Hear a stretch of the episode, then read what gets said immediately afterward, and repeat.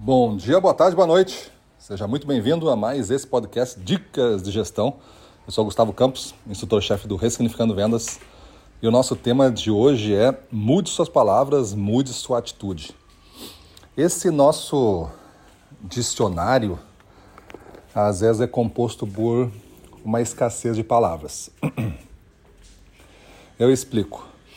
Dizem que geralmente tu consegue te comunicar numa língua se tu tiver algum conhecimento básico da estrutura daquela língua e um vocabulário em torno de 2.000, 2.500 palavras.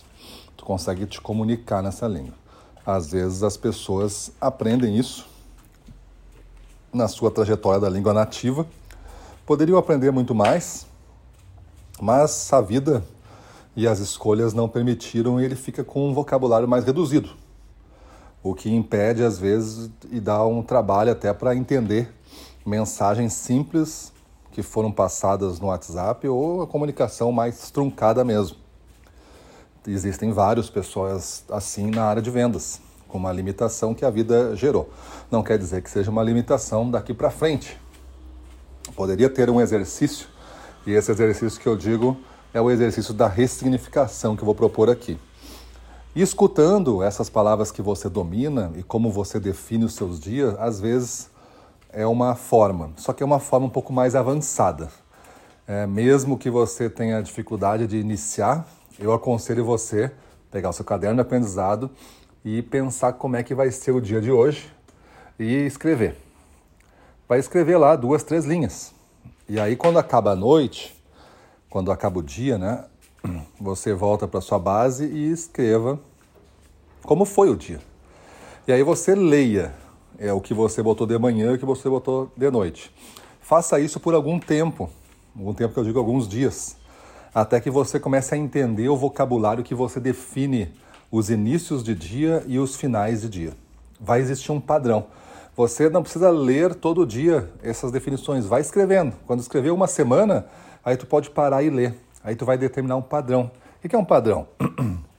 Leia sete definições que você tem pela manhã e veja se existe alguma coisa escrito lá. Talvez exista que vai ser um dia difícil, corrido, porque a sua agenda tem bastante coisa. Talvez eh, existam palavras que você tem que defender o seu, a sua posição no mercado, defender o seu espaço conquistado, porque a concorrência está agressiva com uma campanha. Todas essas palavras, né? Defesa, corrido, é, difícil, são palavras que, se forem repetidas algumas vezes, elas estão definindo a maneira como você vai se comportar naquele dia. Veja que você não é uma pessoa que se comporta de maneira diferente do que você pensa. Porque isso aí, eu pensar e me comportar adequadamente ao pensamento que eu tive na, na minha cabeça, né?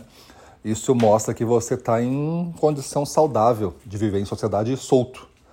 Mas se você pensar alguma coisa e fazer outra completamente diferente do que você pensou, você não está saudável. Aí você vai ser preso.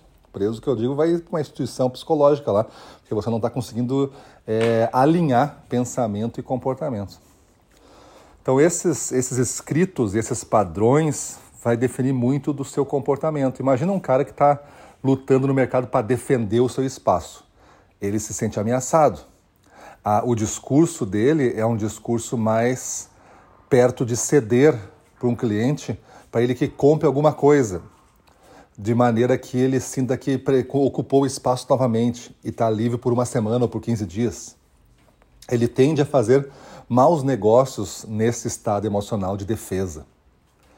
Então, quando tu consegue entender o vocabulário, entender o dicionário que tu está usando, tu consegue então ir para a próxima fase, que é a ressignificação dessas palavras. Imagina que você usa a palavra defesa e você poderia então é, tentar colocar no seu dicionário agora a palavra ataque, ou seja, você vai atacar os pontos de venda que não são clientes ainda, você vai atacar os pontos que já são clientes com outro mix para aumentar a sua participação e, e, consequentemente, a sua segurança.